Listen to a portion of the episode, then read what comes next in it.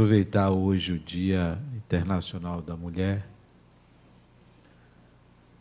para vibrarmos pelo nosso planeta, pela sociedade como um todo, por tudo que vem acontecendo nos meios políticos, tudo que está acontecendo nos lares, nas famílias, as discórdias, as desavenças, a falta de paz interior que tem caracterizado os seres humanos, agindo impetuosamente, instintivamente, sem uma reflexão profunda sobre o valor da vida. Vamos vibrar para que nós próprios sejamos aqueles que pensam e fazem diferente. Façamos votos pessoais de autotransformação. Coloquemos a nossa vida a serviço do Criador, para que alcancemos os objetivos que desejamos para nós na direção da sociedade. Que possamos enfrentar os desafios que a vida nos oferece, conscientes de que tudo é para o nosso bem, de que a maior conquista do espírito é a harmonia interior. É aquilo que se passa na nossa intimidade, na intimidade do ser. Que a nossa vibração transcenda esse momento, alcance aquelas pessoas que não estão aqui ou que não nos ouvem, onde quer que estejam, recebam um pouco do melhor de nós para as suas vidas. Muita paz.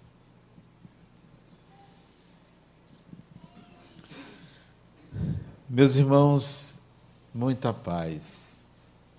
Existe um catálogo internacional de doenças não só doenças do corpo físico, como doenças da mente.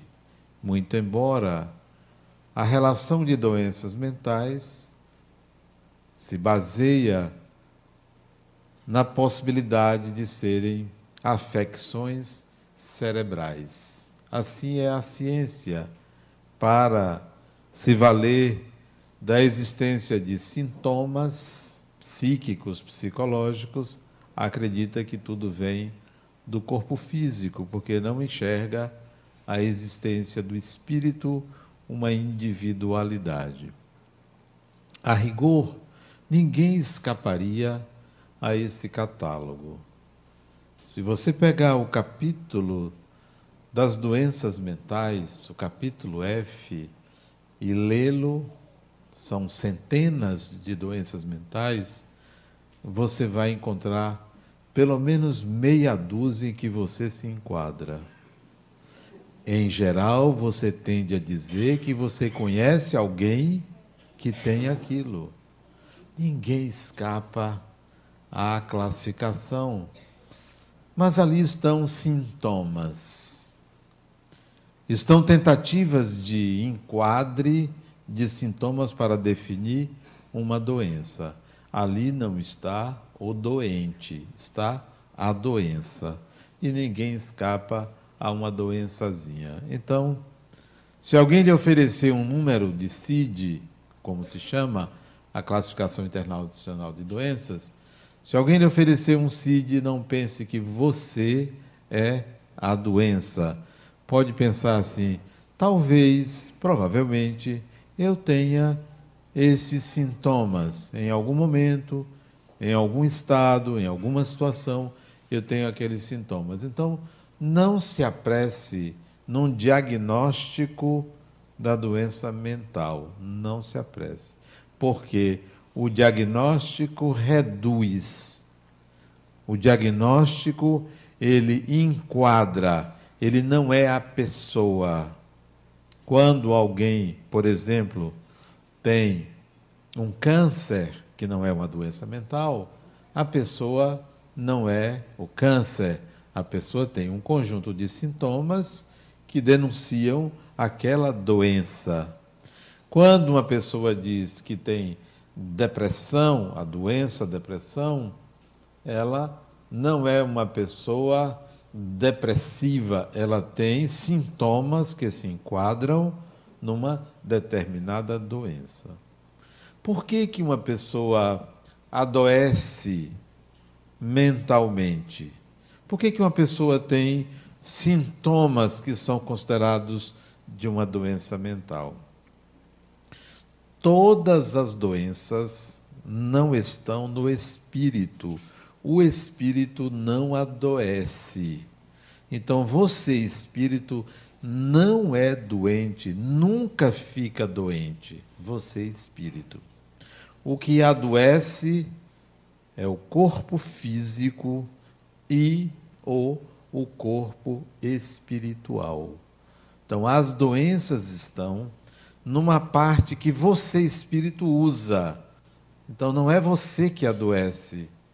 Mesmo uma pessoa que tenha um grande desequilíbrio mental, que perca a consciência, isto não é o espírito que tem o desequilíbrio mental. O desequilíbrio mental, como o próprio nome diz, está na mente e não no espírito.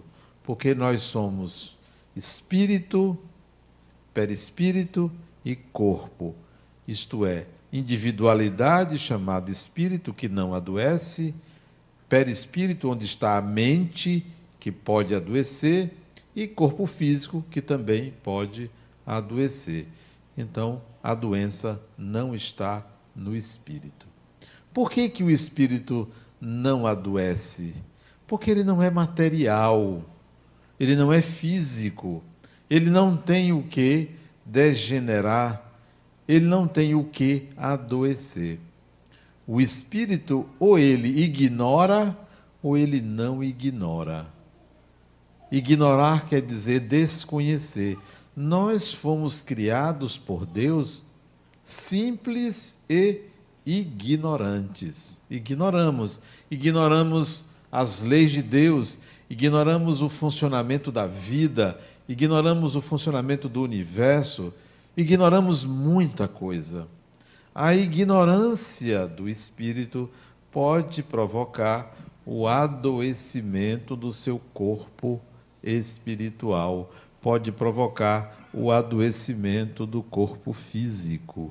Então, a doença, quer física, quer psíquica ou mental, é consequência da ignorância. Adoecemos porque somos ignorantes nos curamos quando aprendemos, quando integramos aquilo que nos faltava, não apenas em forma de conhecimento, mas em forma de experiência. Então aí deixamos de adoecer. Um outro fator que provoca a doença mental, que é consequência da ignorância, chama-se culpa o processo de culpa, a culpabilidade assumida pelo espírito vai alterar o seu corpo espiritual e vai promover processos punitivos pela culpa assumida. Quando assumimos a responsabilidade, diferente de culpa, nós não adoecemos, o universo nos oferece um outro tipo de experiência para aprender que não seja pelo sofrimento. O sofrimento decorre da culpa. O sofrimento gera o adoecimento, ou é o próprio adoecimento. Então, se você se sente culpado, é porque você ainda ignora uma maneira de entender o ato que você cometeu. O ato que você cometeu é fruto da sua ignorância as obsessões espirituais, que não são causas de doenças mentais, mas fazem parte da maioria das doenças mentais que afetam o eu, são componentes do adoecimento. Mas a obsessão espiritual também não é enxergada pela psiquiatria, pela ciência, pela medicina, pela psicologia, ainda não é enxergada. Então, existe aí um outro componente chamado obsessão espiritual, que não é causa, é fator coadjuvante, presente em grande parte das obsessões, em grande parte das doenças mentais. Mas há algumas doenças mentais muito comuns, muito comuns. Aqui é menos comum, menos comum e mais alardeada e que vende mais remédio, chama-se depressão. É uma doença rara. No entanto, a mídia, as fábricas de psicofármacos alardeiam que há uma epidemia de depressão, quando a depressão é uma doença grave. Depressão não é tristeza. Depressão não é timidez. Quando uma pessoa está com a doença chamada depressão, a pessoa tem anedonia. E se você não sabe o que é, você não tem. Não tem. Que o principal sintoma da doença chama-se anedonia. E pouca gente sabe o que é. E vai ao médico, ao psiquiatra, ou quem quer que seja, e ele vai lhe prescrever uma medicação. Eu atendi recentemente uma pessoa, eu sou psicólogo, não sou médico. Quando eu terminei de atender, o marido chegou: Você não vai passar nenhum remédio para ela? Eu disse: Nem que eu fosse médico. Ah, você não é médico, não? Não, não sou, não. Eu sou psicólogo. Eu já alcancei um outro estágio, né? É outro nível. É outro nível. Porque a pessoa vai ao profissional, médico, e quer que ele passe um remédio. Pronto, ele aí prescreve um remédio. Que a maioria para a depressão tem efeito placebo. Anedonia. Você não tem anedonia, então você não tem depressão, que é o principal sintoma. Não é tristeza, não é luto, não é chorar, não é dormir mal, não é acordar mal, não é pesadelo, não é falha de memória, não é dificuldade de concentração, é anedonia. E a Organização Mundial de Saúde é clara a esse respeito. Para você ser diagnosticado como uma pessoa que tem depressão, você tem que ter anedonia por 60 dias consecutivos, todos os dias que lhe impede de trabalhar. A anedonia. Não tem? Pronto. Fique tranquilo. Você não tem depressão. É uma doença pouco comum. Mas caiu no gosto popular. Estou depressivo. Estou depressiva. Vou ao shopping. Se você está depressivo, você não iria ao shopping. Não iria. Não vai. Você tem anedonia, você não vai ao shopping. Entende? Quem não sabe o que é anedonia, Vá em casa, pegue um dicionário e descubra. Porque você não tem. Está aqui, você não tem. Bom, você pode estar num estado pré-depressivo. Aí outra coisa. Você pode ter tendências a. Não. Muitas doenças, elas existem para que se classifique uma medicação específica, mas a pessoa necessariamente não tem aquela doença, principalmente a depressão. Ansiedade. Ansiedade é antecipação do futuro. Ansiedade não é doença. Não é doença. Ansiedade é estado de consciência. Não é doença, não. Eu sou uma pessoa ansiosa. Todo ser humano é ansioso. Todo ser humano tem uma ansiedade basal. Todo mundo. Bom, tem aquela pessoa mais ou menos. Ok, tem uma pessoa mais magra, uma pessoa mais gorda, uma pessoa mais alta, uma pessoa mais baixa, uma pessoa mais ansiosa, uma pessoa menos. Isso não é doença. Agora, se você tem um transtorno obsessivo compulsivo, que é uma ansiedade que gera um ritual, bom, isto é um sintoma de uma outra doença onde a ansiedade é um componente, mas ansiedade não é doença. Nós somos enquadrados como pessoas perturbadas. E uma vez atendi um homem, há muito tempo atrás, Adenal, eu vim a você, isso deve ter uns 20 anos, ou um pouco mais. Adenal, eu vim a você porque eu tenho 16 anos de doença. É mesmo? 16, 16 anos. Aí me falou, eu tenho isso, isso, isso, aquilo. Aí eu fiz algumas perguntas, mas você faz isso, faz, faço. Então você não tem essa doença, não. Tenho sim. Não tem. Tenho. Não tem. Todos os médicos me dizem que eu tenho. Você induz o médico a dizer que você tem. Porque você diz a ele sintomas que você não tem. Você não tem. E ele saiu zangado comigo porque ele queria a doença dele. Patrimônio dele. Só faltava registrar em cartório. Não, falou, você não é. Você é uma pessoa obsessiva, não de obsessão espiritual porque você tem uma ideia fixa. É só isso, uma ideia fixa é que você é doente, que você tem essa doença. O nome disso é obsessão. Você tem uma obsessão. Não, você não tem essa doença. A maioria de nós tem um adoecimento básico. Todo mundo é um pouco neurótico, todo mundo tem as suas manias, mas a doença mental ela não pode ser colocada como é pela mídia e até pela sociedade como uma panaceia. Todo mundo agora é depressivo, que é isso?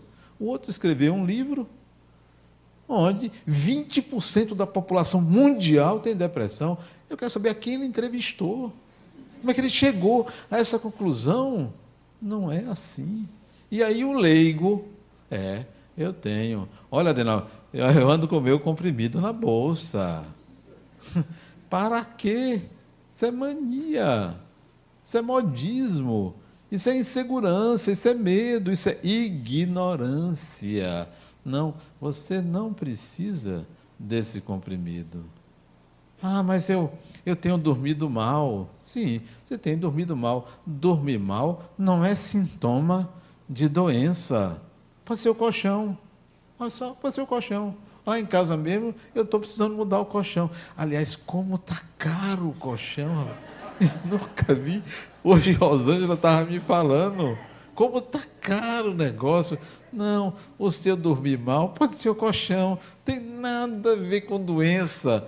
Se você tem pesadelos, bom, aí pode ser sintoma não de doença, de obsessão espiritual. Agora, olha o que é pesadelo. O conceito de pesadelo que eu aplico para é, avaliar que uma pessoa pode estar sofrendo obsessão espiritual, pesadelo é aquele sonho, sonho, não é uma sensação, é um sonho de perseguição. Você está sendo perseguido por algo, por alguém, por um animal, por algo assustador e que aquilo lhe traz taquicardia e muitas vezes lhe faz acordar durante o sono. Isto se chama pesadelo.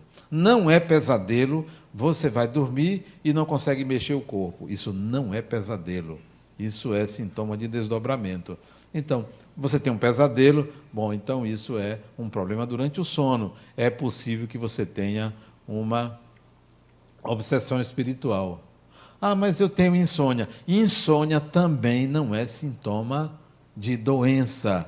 Insônia pode ser uma mente por demais alerta, uma mente que não consegue se desligar da vida consciente, um corpo cheio de adrenalina, poderá ter insônia. Então não vamos considerar esses processos simples da vida cotidiana como doença mental. E aí vai todo mundo atrás de um remédio, de um ansiolítico. Olha, Adenal, eu tenho aqui na minha bolsa sempre um antidepressivo ou um ansiolítico. Qualquer coisa eu boto para dentro. Tive insônia, eu tomo logo o meu remédio para dormir. Tomar remédio para dormir é um sono artificial. Aí esse organismo é que vai adoecer. Haverá um adoecimento do seu organismo porque você induz o sono não deixa naturalmente acontecer. Às vezes a consciência culpada também provoca insônia. A vontade de ficar resolvendo um problema que você não deveria estar naquele momento do descanso pensando, leva à insônia. Então, doença mental é algo sério e grave. É algo que perturba. E a pior delas para mim Tem gente que fala assim, Adenal, o Alzheimer é um problema sério. Não é. Por quê? O Alzheimer é uma doença orgânica, não é uma doença psíquica. Porque as doenças psíquicas, elas são mais sérias. O Alzheimer é uma doença cerebral. Ah, mas a pessoa fica aérea, out. Sim, mas o defeito está no equipamento, não está na pessoa. O defeito está no cérebro. Doença mental, doença psíquica grave chama-se esquizofrenia. Essa é uma doença séria. Doença mental grave chama-se psicose. Essa é uma doença mental séria, porque afeta a mente e não o corpo. Não está no corpo. Esquizofrenia não é uma doença do corpo, não é uma doença orgânica. Psicose não é uma doença do corpo, é uma doença da mente. E que doenças são essas? A esquizofrenia começa por aí, é um espectro muito grande. E tem vários tipos, vários tipos. E hoje, no Dia Internacional da Mulher, tem uma notícia boa. É raro uma mulher ter esquizofrenia. É raro. É uma doença do homem. É uma doença do sexo masculino. A esquizofrenia. De 100, um é mulher. 100 talvez não, de 50, um é mulher. Então, é pouco comum a mulher ter esquizofrenia. É mais comum no homem. E outra coisa, nós que já temos cabelos brancos e que não temos o diagnóstico, não ficaremos esquizofrênicos, porque uma doença começa na adolescência e na idade adulta jovem. É cedo que se diagnostica. A partir da adolescência, 15, 20 anos, você diagnostica essa doença no homem no jovem. É pouco comum em pessoas mais maduras, 30, 40, 50 anos. Então, se você já tem essa idade, você escapou. Escapou. Mas tem outras que você pode entrar. A psicose não tem idade. Essa não tem idade. Mas vamos voltar à esquizofrenia, que é uma doença séria, grave. A origem dela, não tenham dúvida, vidas passadas. Não é o pai o responsável, não é a mãe, não é a sociedade, não é a droga que provoca uma série de doenças mentais, não é o vício, não é o álcool. A esquizofrenia é uma doença que vem do passado do espírito. Por alguma razão, ele não se desliga totalmente do passado. Metade do eu fica no passado, metade do eu no presente. Esquizo significa divisão ou separação. Mas a psicose já é algo também sério, em geral está presente na esquizofrenia, ela se caracteriza por uma confusão mental, delírio bizarro, raciocínio lógico comprometido, fuga da realidade, descontextualização do eu, processos em que o espírito tem uma exacerbação dos sentidos, seja a audição, seja a visão, seja o tato, uma exacerbação, uma imaginação criativa que se transforma em realidade. Por que que acontece? Tudo isso, como o espírito lida com as suas experiências emocionais. Cuidado como você lida com suas emoções. Elas podem lhe levar a um desequilíbrio, ou no presente ou no futuro. Alguém que passa a encarnação, ou boa parte dela, com mágoa, isso pode gerar uma psicose, pode gerar uma depressão, isso pode gerar um transtorno obsessivo compulsivo, isso pode gerar uma série de problemas na infância da encarnação seguinte. Então, cuidado com sua mágoa. Você não gosta de uma pessoa, uma pessoa lhe feriu, você vai precisar ressignificar isso, porque você desencarnar ou envelhecer sem retirar esse peso de você, candidato a problemas na encarnação seguinte, se não se tratar no mundo espiritual. É como nós lidamos com as experiências, com perdas, como nós lidamos com o outro, como nós lidamos com as emoções, a raiva, o gostar, o amar, a posse, como nós lidamos com tudo que se refere a se relacionar com o outro. Essa semana, uma pessoa me ligou.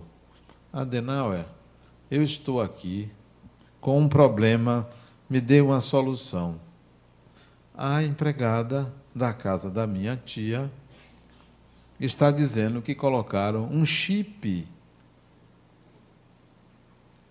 no dente dela. Um chip. Tudo que ela fala tem uma pessoa ouvindo. E é por ter esse chip ali, onde ela anda, essa pessoa que implantou esse chip sabe o que é que eu faço. É claro que isso é um sintoma de uma doença mental. Você achar que você tem implantar um chip na sua cabeça, na garganta, onde quer que for. De onde vem isso? De uma insegurança. De onde vem isso? De um medo. De onde vem isso? De uma ideia de perseguição. De onde vem isso? De uma anulação do eu, de uma fragilidade do eu. De onde vem isso? De uma culpa.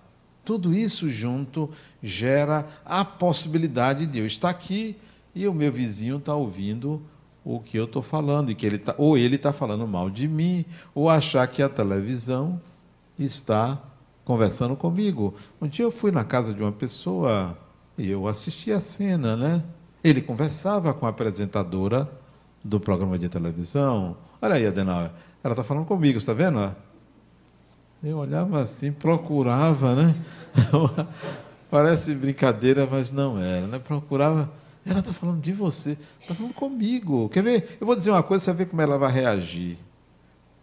Aí ele falava uma coisa, olha aí, está vendo? Ela respondeu a mim. Nada a ver, nada com nada, obsidiado, coitado. Se ajoelhava na frente da televisão e, e falava palavras de amor à apresentadora. Né? Isso tem muitos anos, tem mais, tem mais de 30 anos atrás. Esse rapaz, ele veio até suicidar-se depois, esse rapaz. Né? Embora a família tenha colocado várias redes na, nas janelas do apartamento, mas ele encontrou uma brecha no basculhante do sanitário, que ele arrancou o basculante de madeira e ali ele se jogou. Isso tem muitos anos. A psicose é uma doença séria. Então, quando a pessoa me ligou falando do chip, eu disse: olha, providencie logo uma consulta psiquiátrica. Providencie. Ela tem que ser medicada. A medicação, nesses casos, não é para cura, é para contenção do eu. Conter, segurar, proteger, cuidar, reduzir a excitação cerebral.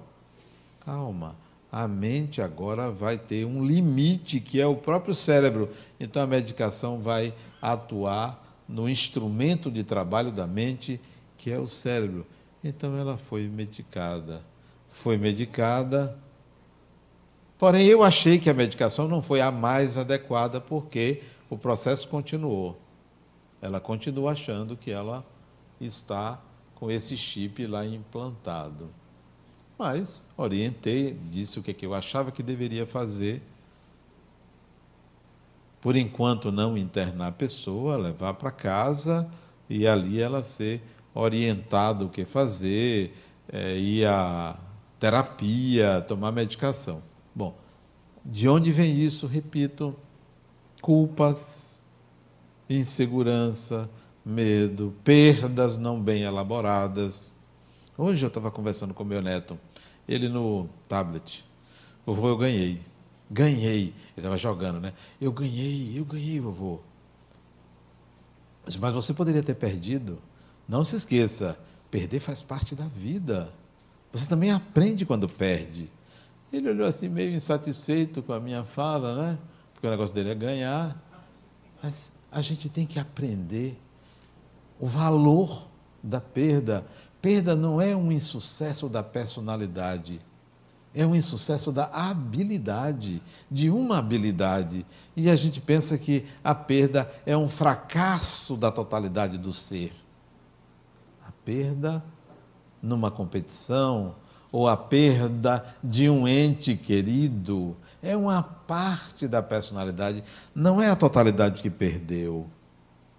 Hoje, conversando com uma paciente minha, ela disse: Adenal, a gente não tem controle de nada.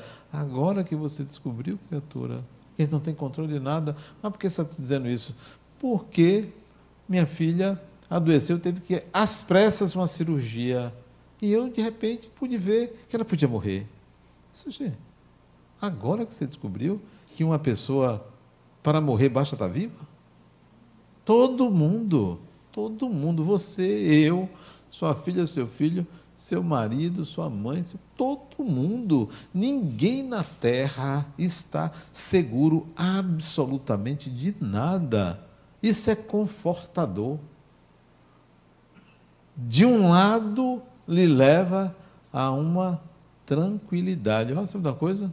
Não sou eu que controlo isso.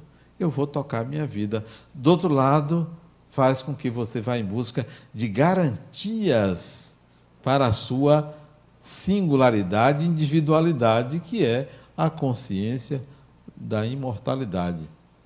Se você tem consciência da sua imortalidade, você não está muito preocupado com a morte, com perdas, com acidentes, com o que quer que seja.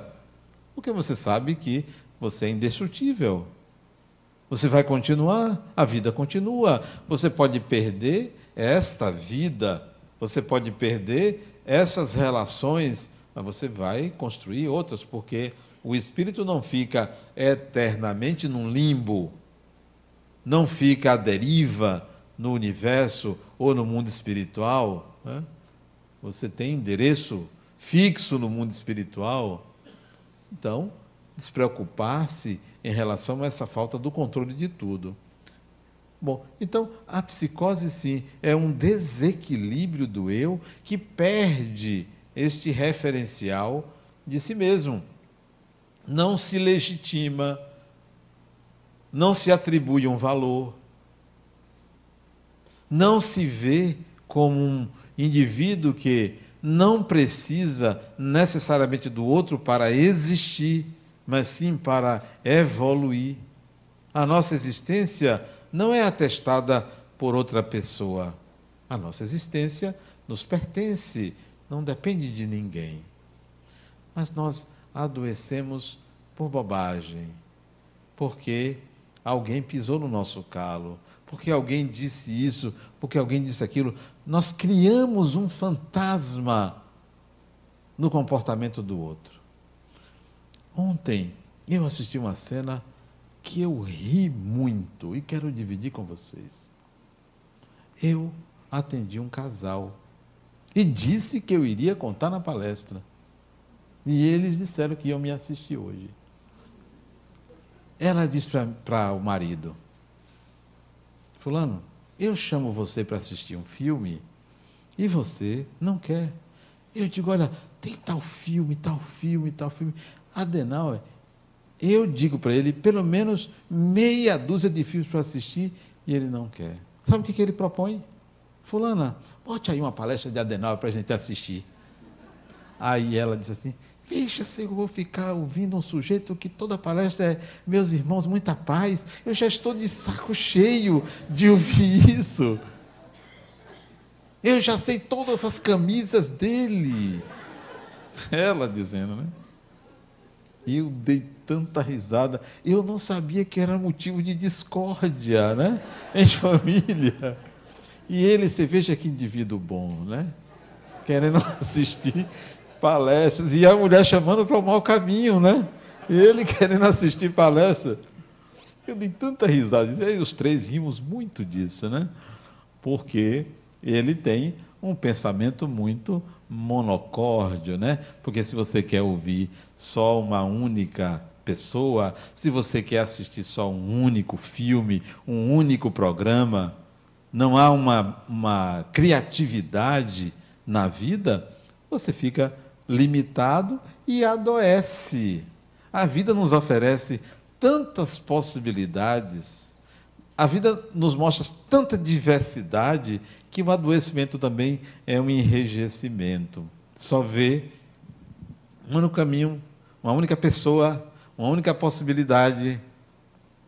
Eu me lembro de uma garota de 19, 20 anos que eu fui, atendi, ela disse, Adenauer, tem três anos que eu perco no vestibular para medicina. Eu preciso da sua ajuda para passar. Digo, você vai perder pela quarta vez. Desista. Não vou desistir. Eu vim aqui para um psicólogo para ele me ajudar a passar. Pois o psicólogo está dizendo: desista. Mas como desistir dos meus sonhos? Sabe por quê? Porque todo ser humano tem que ter um plano B, um plano C, um plano D. Qual é o seu plano B? Não tenho. Eu quero ser médica. Pois é, a cura. Você quer passar? Tem um plano B. Tire esse peso de você. Tire essa obrigação. Essa obrigação gera ansiedade. Ah, eu, eu quero casar com fulana. Tire essa obrigação. Eu quero fulano. É o amor da minha vida. Tire essa obrigação é um espírito, é outra pessoa. Aí essa garota, depois de muita insistência minha, é, se eu não fosse médica, eu seria, eu não me lembro agora qual foi a outra profissão que ela disse. Mas digamos que seja ser psicóloga. Nem todo mundo alcança esse nível, mas digamos que foi psicóloga. Não, eu não me lembro exatamente. Não foi psicóloga, não, foi uma outra profissão. Pronto, saiu dali. Fez mais duas sessões comigo para consolidar o plano B. Eu fiquei até sentido porque só foram três, podia ser vinte, né? Três. Passou em medicina. Passou. Ela passou, me comunicou, me convidou para a formatura anos depois. Sabe por quê? Porque a gente tem que sair da ideia fixa de tudo, de pessoas ah, a, a causa do meu problema é Fulano. Não é assim, a vida não é assim. A vida nos oferece só uma causa. Nós somos o fruto de muitas causas, nós somos o fruto de muitas experiências. Nunca é uma única coisa, uma única experiência que é responsável pelo efeito que se produz em nós. Ah, mas se não fosse Fulano, isso não aconteceria. É sempre alguém, é sempre um bode expiatório, é sempre um culpado. Não existem culpados. Somos todos responsáveis por tudo e por todos. Então, a realidade não pode ser vista como sendo causada por um elemento. Um elemento é parte de um todo. Tem um poema inglês do século XVIII que tem um trecho mais ou menos assim: Não se pode tocar uma flor sem incomodar uma estrela. Não se pode. Porque tudo está interligado. Se tudo está interligado, não podemos pensar numa causa, não podemos pensar num culpado. Temos que nos implicar também naquilo que nos acontece. Temos que ver o que é que a vida quer nos ensinar. O que é nós constantemente estamos dialogando com o Criador, constantemente. É um diálogo permanente. E não pense que é pela oração. Não pense que é porque você está num centro espírita, numa igreja ou num templo. A nossa conexão com o que nos criou é permanente, sutil, imperceptível à lógica humana, ao raciocínio, à consciência. Acontece basta que a gente tenha a atenção, a percepção voltada para esta forma de comunicação, porque tudo está interligado. Então, nós não vamos buscar um bode expiatório. A divindade está sempre nos levando a experiências que nos transfere aprendizado. Nós estamos sempre buscando algo para o desenvolvimento da personalidade. E isso é por força da evolução que o Criador pensou. Voltando às doenças mentais, além da neurose, além da psicose e da esquizofrenia, que são doenças graves, existem outras que para mim são muito sérias e que eu não tenho uma explicação. Não tenho. E tudo que eu já li a respeito não me convenceu. Uma doença chamada psicopatia. A psicopatia é uma doença atípica, difícil de ser diagnosticada. Você só vê pelo efeito, você não vê causa, porque não há um padrão do indivíduo que é psicopata. A psicopatia tem uma característica muito séria que é a falta de sensibilidade quanto ao sofrimento do outro. Não aquela, aquele momento em que uma pessoa deseja que o outro passe por um problema porque se sente magoada. Não. O psicopata ele não precisa que você faça nada com ele. E é uma doença rara, raríssima. Se depressão é rara, psicopatia é uma doença muito rara, mas não tem uma causa. Você não encontra isso é uma revolta muito grande do indivíduo à própria sociedade, ao sistema, a Deus ou algo que lhe pareça ser superior. E aí o indivíduo comete crimes, em geral, mais de um crime, um desrespeito total à vida humana.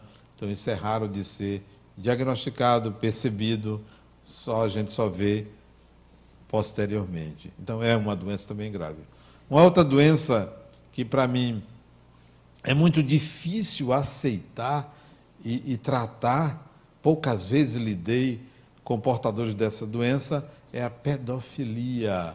É uma doença muito séria, é quase uma psicopatia, indivíduos que se aproveitam da inocência de uma criança para é, obter prazer, qualquer tipo de prazer, além dos abusos sexuais que se vê, os relatos de, de crianças, hoje adultos que passaram por isso, né? é uma doença muito séria, de difícil tratamento, porque o próprio indivíduo esconde isso muito ardilosamente, mas é uma doença séria. Lidei em toda a minha vida profissional com duas pessoas que confessaram ser portador dessa doença. Então, é algo muito sério. Onde está a origem disso? Vidas passadas vidas passadas. O indivíduo vem com uma predisposição para esse ato criminoso. Então, é, além de ser um crime, é uma doença de difícil cura, muito difícil curar. Não conheço casos de cura, conheço casos de contenção, mas não de cura. Né? Difícil perceber que alguém ficou curado com esse tipo de doença, a pedofilia. E outras doenças mentais tão sérias quanto essa. Uma outra que também me, me chamou bastante atenção, isso quando eu era estudante, e a minha monografia foi sobre esse assunto, foi o autismo. É o autismo, né? Uma doença de diagnóstico entre o primeiro ano de vida e o quarto ano de vida, que também é um espectro, né? Hoje você já vê vários tipos de autismo, que o nome hoje já é transtorno invasivo do desenvolvimento, ou TID, onde você vê algumas lacunas do desenvolvimento da personalidade, sobretudo na capacidade de comunicação do indivíduo com o meio, onde o autismo ele parece ser uma rejeição à reencarnação, uma rejeição à formação de uma nova personalidade, de uma comunicação com esta sociedade, com aquelas pessoas, né? É, em particular, o portador desta doença ele tem um vínculo materno, que é provavelmente o único vínculo que ele consegue estabelecer algum tipo de afeto. É uma doença também muito séria, onde, a exemplo da esquizofrenia, o autismo também se caracteriza pelo indivíduo permanecer mais tempo na encarnação anterior do que na encarnação atual, por algum trauma, o autismo, por algum trauma, trauma muito sério da encarnação passada que leva o indivíduo a esse transtorno. Mas tem um caráter da doença mental que me fez é, ter uma, uma outra visão desses processos mentais. Li uma vez um, um, um livro psicografado por Chico Xavier, em que o indivíduo era portador de uma doença mental. E, na prática, ao visitar uma, um asilo, o asilo Dom Pedro II, isso tem mais de 40 anos, ao visitar o abrigo Dom Pedro II, muitos anos atrás, eu vi isso caracterizado no indivíduo. Na psicografia, eu não me lembro em que livro, é, o espírito coloca que a doença mental era uma espécie de proteção para o indivíduo.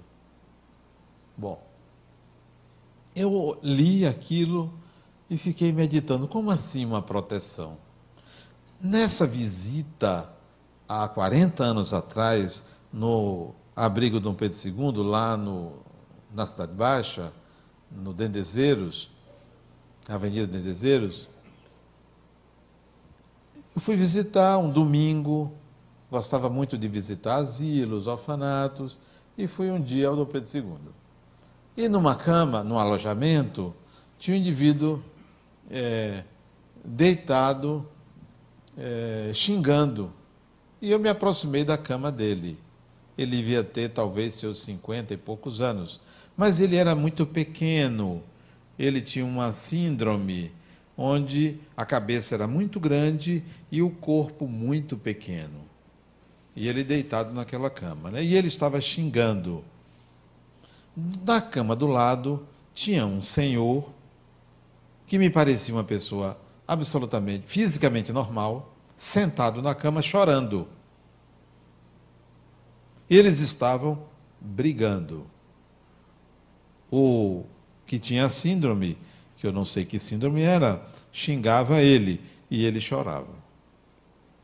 E eu fiquei ali aguardando que aquilo parasse e me aproximei do pequenininho. Pequeno mesmo. Ele não tinha um metro de tamanho, o corpo não tinha um metro de tamanho. Mas ele era dotado de uma voz assim, muito estridente, e xingava de tudo quanto é nome aquele vizinho de, de cama, né? E ele foi se acalmando, eu fui conversando com ele. Tenha calma, o que que houve? E ele falava o que que o outro dizia dele, as perseguições que ele sofria por parte do outro, né? E eu fui ali acalmando, passei quase uma hora conversando com eles dois. E fiquei me perguntando por que aquilo? Como um indivíduo tão doente, tão sofredor, numa encarnação purgatorial, numa encarnação expiatória, estava ali naquela briga com o seu companheiro. Ambos pobres, ambos segregados a um internamento, àquela altura da vida dele. Eu estou falando de 50 anos, mas talvez tivesse mais. Eu não me lembro a idade deles. Como? Fiquei naquela interrogação. Até que me veio pela intuição uma resposta. Você não sabe quem é aquele indivíduo. Ele está ali protegido dos algozes dele. Foi a única maneira de evitar com que ele sofresse mais, foi trazer ele para o Brasil, nascer nessas circunstâncias, porque os obsessores dele, os algozes dele, os que queriam se vingar dele, se encontrasse ele, seria pior. Ele está aí protegido esta doença dele é uma proteção para ele. Aí eu comecei a entender que às vezes a doença mental é para o espírito um momento de trégua, um momento de trégua. Certas doenças mentais, não todas, ao mesmo tempo que é um processo de sofrimento, ao mesmo tempo que é uma quase estagnação no desenvolvimento da personalidade, é também uma parada. Então vamos olhar o portador de uma doença mental com uma certa compaixão. Compaixão. Eu conversava esses dias com uma pessoa andando de carro, não me lembro quem foi, é tanta gente ele me disse assim, Adenal, eu tenho um irmão que tem problemas mentais, mas eu tenho vergonha de apresentar ele. Eu disse, ah, eu não teria não. O meu tinha um irmão que tinha problemas mentais, e fazia questão de apresentar ele para todo mundo. Porque eu queria que isso, que ele se socializasse. Andava com ele em vários lugares. Como ter vergonha de uma pessoa que tem doença mental e que é seu irmão, ou seu pai, ou sua mãe? Não, fulano não tenha vergonha, não. São pessoas. Estão passando um período, uma fase, né, de privação da consciência. Estão dando um refresco para essa realidade que lhe parece a ele agressiva, difícil de lidar. Então, vamos ter uma certa compaixão pela pessoa que tem doença mental. Uma vez, atendendo uma mulher, antes eu tinha atendido um rapaz que ele tinha uma oligofrenia. E ele tomava uma medicação é, muito. que dopava muito ele. E ele andava como se fosse um robô, assim, devagarzinho, né? olhando sempre para o mesmo lugar, com as mãos tremendo. E eu ia lá na recepção, pegava ele, levava para a sala, conversava, conversava, eu falava mais do que ele. Ele parece que não me via, parece que via um bocado de fantasma ali, de espírito, e a gente conversava. Eu sei que a gente conversou durante alguns anos, eu e esse indivíduo. Depois que eu atendi ele, eu atendi uma mulher. Disse, Adenauer, como é que você consegue atender essas pessoas? Porque ela viu quando ele saiu. E ele saiu bem devagarzinho, vinha a mãe dele, pegava ele e levava. Ele tinha uns vinte e poucos anos. Como é que você consegue isso? Olha, a gente é treinado. Eu estudei psicologia, fiz estágio no manicômio judiciário, Fiz estágio no Hospital Juliano Moreira, a gente lida com isso. Você não tem medo? Por que tem medo? Mas e se a pessoa lhe agredir? Pô, se me agredir, eu vou me defender. Ou vou abrir a porta e correr, alguma coisa. Não, isso não é um problema, né? Mas, rapaz, eu não, eu não conseguiria atender esse povo doente mental, não. Mas é isso mesmo, é a nossa profissão. Essa, vamos deixar para lá a vida dos outros. Você não me explicou na sessão passada por que, que minha cabeça dá três voltas para um lado e três para o outro. O doente mental era o outro, né? Eu digo, olha, essa volta na sua cabeça é difícil de explicar. Talvez você queira ver o mundo de várias maneiras, né? Às vezes a gente não tem compaixão pelo outro o problema do outro. A gente se alegra quando vê um problema maior do que o nosso. É sempre algo mais agradável. Poxa, então eu estou bem. Se fulano está passando por isso, não. Não se alegre pela dor do outro. Tenha compaixão pela dor do outro. Você não sabe o que se passa por detrás daquilo que você vê. E nem sabe quem é aquele indivíduo.